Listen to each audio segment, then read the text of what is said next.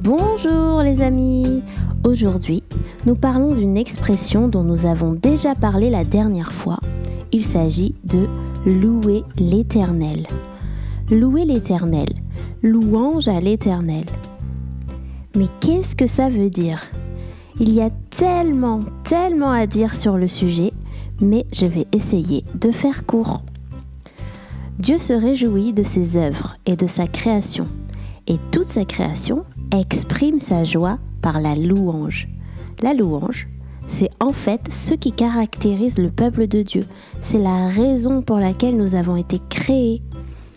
En louant Dieu, on se souvient de qui il est, sa place unique dans le monde, notre Créateur, le commencement et la fin, l'Éternel.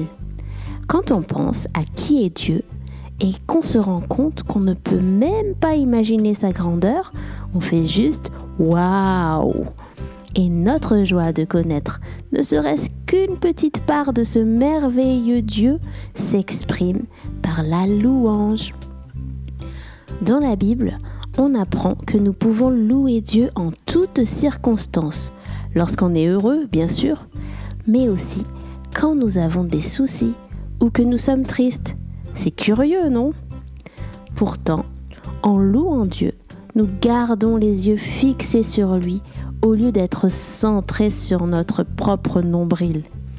Dieu ne change pas, il est toujours le même. Louer Dieu, c'est lui dire combien il est puissant et combien il fait de grandes choses. Et voilà pour la petite signification de louer l'Éternel. Je vous dis à très bientôt pour un prochain épisode.